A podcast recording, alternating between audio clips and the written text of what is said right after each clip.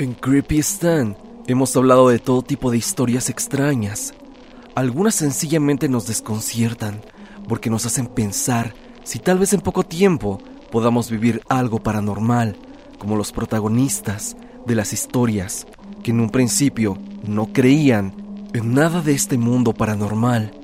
La historia del día de hoy, comunidad, es muy turbia y tiene que ver con un tema que la mayoría de veces podríamos considerar como algo imposible, incluso fantasioso, pero pasa.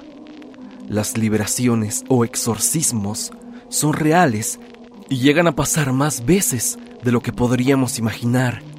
Pero siempre este tipo de casos se mantienen en secretismo, ya sea por la parte que hace la liberación y también por la parte afectada, es decir, la persona poseída. El día de hoy, un suscriptor de nombre Alexis nos cuenta una historia por demás extraña que titula Exorcismo en Veracruz.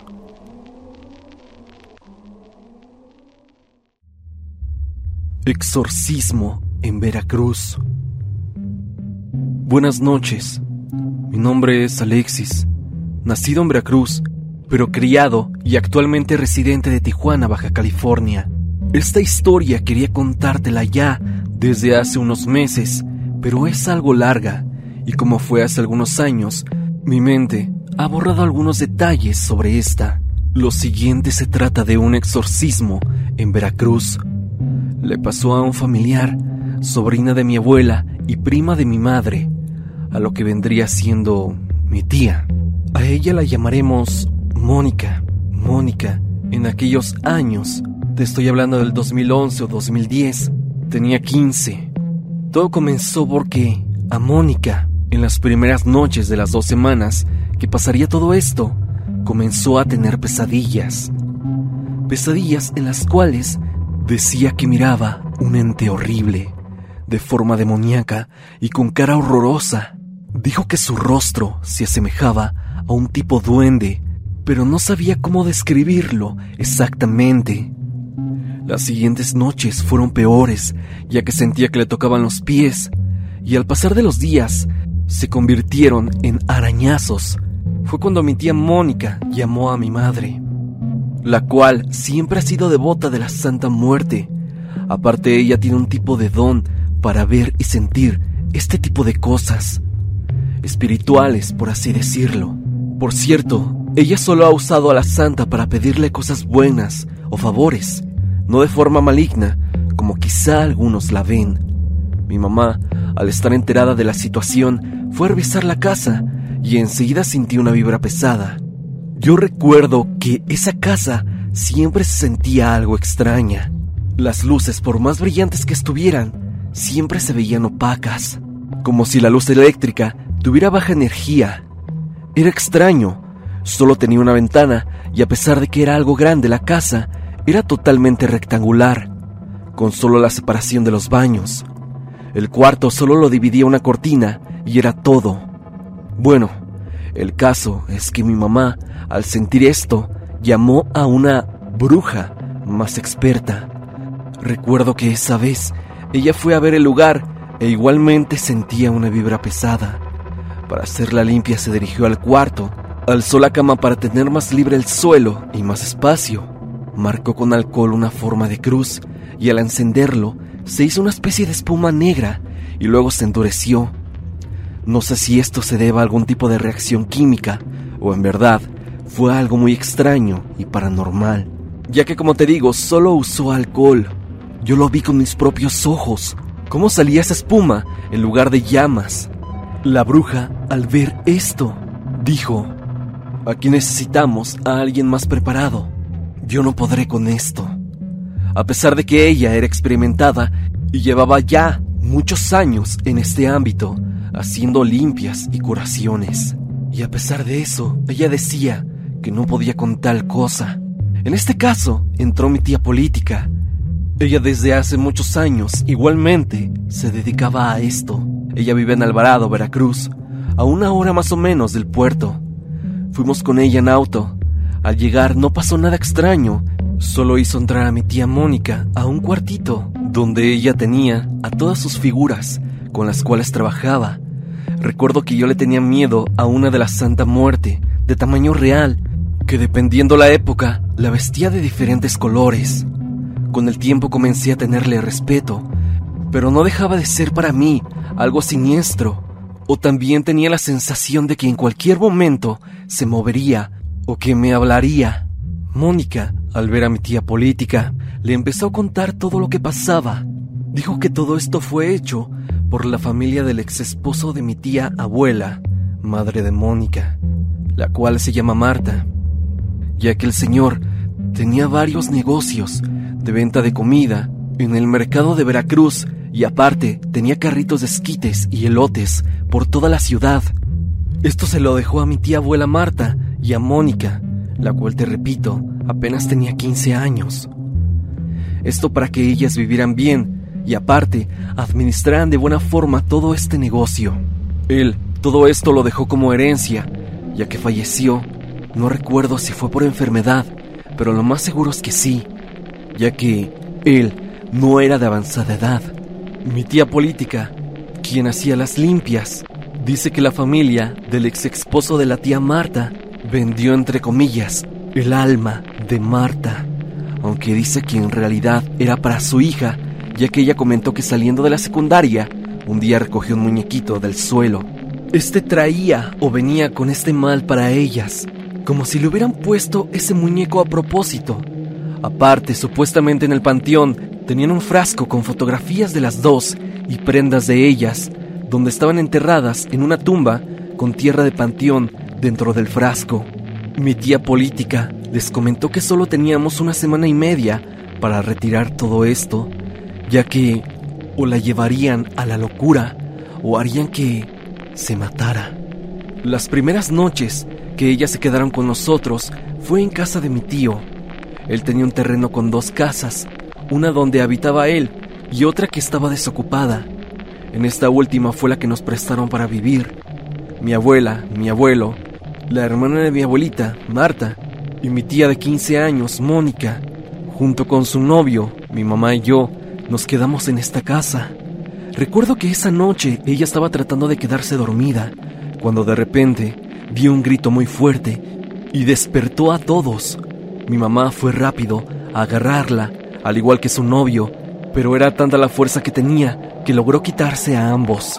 En eso llegó mi tío a tratar de someterla contra la cama, tomándola a él de un brazo y su novio del otro, pero ella era demasiado fuerte para ellos dos. En eso mi mamá empezó a rezar y le prestó un dije de la santa, la cual hizo que se tranquilizara. No sé si por la situación o por otra cuestión paranormal, mi mamá al darle eso, hizo que ella comenzara a quedarse sin aire y a ahogarse de la nada. Mi tío comenzó a hablarle y darle cachetadas para que volvieran sí, pero no lo hacía. A mí me mandaron corriendo por el doctor del pueblo, que vivía cruzando la calle. Fui lo más rápido que pude con lágrimas en los ojos, al pensar que a mi mamá le podría pasar algo. Llegué con el doctor, le dije lo que estaba pasando y fuimos rápidamente a la casa. Afortunadamente logró hacer que respirara de nuevo y le dio medicina para controlar la presión y el azúcar, ya que ella, a pesar de la edad, padece de diabetes. Esa noche, a pesar de lo sucedido, dormimos más o menos bien. Los días siguientes fueron normales, hasta que nos cambiamos de casa a la de mi abuela. Esa estaba más cerca del centro del puerto de Veracruz. Esa tarde recuerdo que cenamos y todo normal. Al pasar de las horas y siendo como la una de la madrugada, se sentía un pequeño temblor, pero era más bien como si la casa se estuviera moviendo. Y al calmarse, Mónica gritó de una manera horrible. Prendimos todas las luces, excepto la del baño. Estábamos igual en un cuarto pequeño y ella decía haberlo mirado en sus sueños, pero que de igual forma lo veía en la realidad y lo veía también en la oscuridad. Decía que estaba en el baño y claramente se escuchaba como le llamaba. Lo juro, todos lo escuchamos. Pasaron unos minutos cuando ella se desmayó. Mónica empezó a hablar, pero de manera muy tenue. Mi mamá la escuchaba y le dijo que tenía que decirle algo al oído y que nadie más tenía que escuchar. De la boca de Mónica salió otra voz, la cual dijo, según mi madre, que íbamos a pagar un alto precio, que si queríamos expulsarlo del cuerpo de Mónica, alguien pagaría las consecuencias y que sería marcado de por vida. Ella después de eso comentó que se quedó en paz, que soñó con su abuela y le dijo que todo estaría bien, que ella la estaría cuidando. Stan, de verdad que el tiempo en este tipo de situaciones pasa de una manera diferente. Aparte, no sé si mi mente, por el tipo de estrés y desvelos que pasé, se sintió como algo más corto. Solo pasamos dos noches en casa de mi abuela. Mi tía política, la bruja, dijo que era momento de empezar todo el ritual, así que para eso nos fuimos a la casa de la hermana de mi abuela, es decir, Marta. Al llegar a la casa, juro por lo que más quiero que se miraba una sombra corriendo para todos lados. En cuanto entramos, Mónica, junto con su novio, corrió a maldecirla para ver si de esa manera el ente se iba. Pero obviamente eso no serviría de nada, ya que Mónica la siguió hasta el baño junto con su novio. Y esta cosa empujó a su pareja contra la pared, haciendo que se lesionara el brazo. Aquella sombra se movía del cuarto hacia el baño. Tiraba cosas. En eso mi tía, la bruja, comenzó a decirle groserías y maldecirlo, al mismo tiempo que tiraba alcohol al suelo y lo prendía. Pero en el suelo de la casa, cuando hacía esto, parecía que explotaba.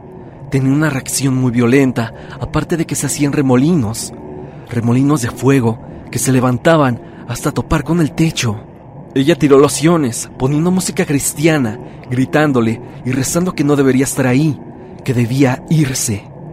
Ella acabó de darle la limpia a la casa y dijo que era el momento de proceder a expulsarlo totalmente de ella, por lo cual teníamos que ir hasta el santuario de mi tía política, en donde tenía todas esas imágenes, las figuras religiosas de santos y ángeles de la muerte también. El llegar nos tomaría casi una hora. La tía iba en su auto. Mientras tanto, Mónica, su novio, mi abuela, abuelo, mi madre la hermana de mi abuela, Marta, y yo íbamos en una camioneta. Mi mamá comenta que comenzó a sentir los pies calientes y el cuerpo muy pesado, ya que ella iba manejando. Le pidió a mi abuelo que manejara. Al comenzar a manejar, recuerdo que hubo un momento, no sé si por descuido o porque se le atravesó un animal, pero dio un volantazo. Era como si el demonio nos los hubiera puesto para que no llegáramos a ayudar a Mónica, ya que estuvimos a punto de salirnos de la carretera. Al llegar y bajarnos, Mónica se desmayó. La tuvimos que cargar hasta ese cuarto. La tía nos dijo que la pusiéramos debajo de la regadera. Tuve que salirme, ya que mi tía, la bruja, tuvo que desnudarla completamente. Solo se quedó con mi mamá y ella, mi mamá, quiso grabar, pero su teléfono no prendió. No funcionaba. Mi tía puso música cristiana que, por cierto, se distorsionaba y cortaba. Al mismo tiempo que daba rezos, Mónica empezó a gritar muy fuerte. Mi madre nos dijo que ella estaba ayudando a hacer el ritual y esto iba de la siguiente manera. Ella estaba parada debajo de la regadera. Mi madre le echaba alcohol alrededor de sus pies, creando un círculo y prendiendo fuego. Mi madre, al seguirlo echando, dijo que sintió como algo empujó su mano, haciendo que el alcohol salpicara a mi tía, a la bruja y también a Mónica. Dice que se creó una bola de fuego quemando a Mónica por toda la espalda y parte del cuello, dejándole quemaduras un tanto graves. A mi tía se le quemó su brazo, dejándole una cicatriz en él. Esa sí fue una quemadura mucho más fuerte. Mi madre asegura que la bola de fuego salió hacia unos espejos que se habían colocado por la habitación. Fueron como cuatro, rebotando en cada uno de ellos hasta llegar al último que estaba debajo de la santa, de tamaño real. Al llegar ahí, desapareció dentro del espejo, como si fuese un tipo de portal para llevarlo a otro mundo. Por cierto, al hacerlo, quemó parte del vestido que tenía puesto la santa. Una vez pasado todo esto y quitando ese mal, tuvimos que llevar a Mónica al IMSS para que le trataran sus quemaduras por algunos días. Mi tía, la que hizo el ritual, comentó que ese ser que estaba dentro de ella, ese demonio, era algo muy poderoso no estoy completamente informado sobre los tipos de demonios que sirven al diablo o Lucifer. No sé si sea lo mismo, pero la muerte le comentó que era algo así como una mano derecha de él, Y por haber desafiado a algo de esa magnitud, ahora tenía que trabajar junto con el diablo, servirle a él también. Ese era el pago que tenía que hacer la tía. Aparte de la marca que quedó en su brazo, dijo que ese demonio recibiría su castigo por haberle quemado el vestido que traía puesto la figura de la muerte ese día. Después de todo lo sucedido, mi tía Mónica se fue de la ciudad de Veracruz por obvias razones. Y claro, no puedo dar más detalles de lo que pasó después, pero te puedo asegurar de que están bien, libres de todo ese mal que les pusieron. Es increíble todo lo que la gente está dispuesta a hacer solo por dinero, solo por la avaricia, hasta el punto de querer matar y entregar el alma de una niña de 15 años. Es increíble hasta dónde llega todo eso. Espero de verdad que jamás le pase eso a nadie en la vida, ya que puede dejar secuelas, puede acabar con tu vida, no solo físicamente, sino mentalmente y espiritualmente. Fue una experiencia para nada agradable y recordaré esto por siempre. Desde ese momento me di cuenta que el mal realmente sí existe, pero así como está todo lo malo, también hay seres buenos. Y hasta aquí mi historia, Stan. Espero te encuentres bien y siga tu canal creciendo mucho más. Gracias por leerme y te mando un gran saludo.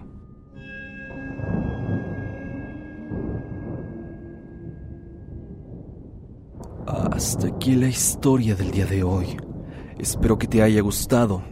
Esta historia fue densa. Costó trabajo narrarla, y es que por todo lo que se cuenta de verdad, hace que te metas mucho en la historia.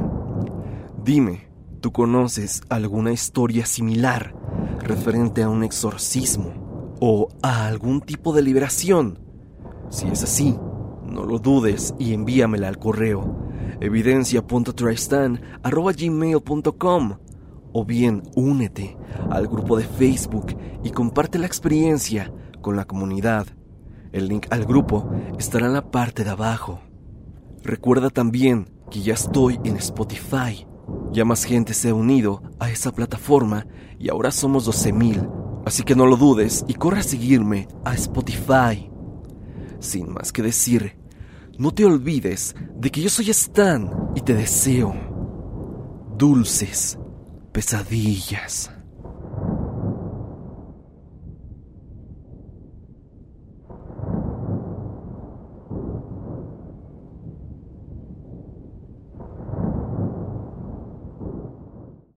Lucky Land slots, you can get lucky just about anywhere. Dearly beloved, we are gathered here today to. Has anyone seen the bride and groom? Sorry, sorry, we're here. We were getting lucky in the limo and we lost track of time. No, Lucky Land Casino, with cash prizes that add up quicker than a guest registry. In that case, I pronounce you lucky. Play for free at LuckyLandSlots.com. Daily bonuses are waiting. No purchase necessary. Void where prohibited by law. 18 plus. Terms and conditions apply. See website for details.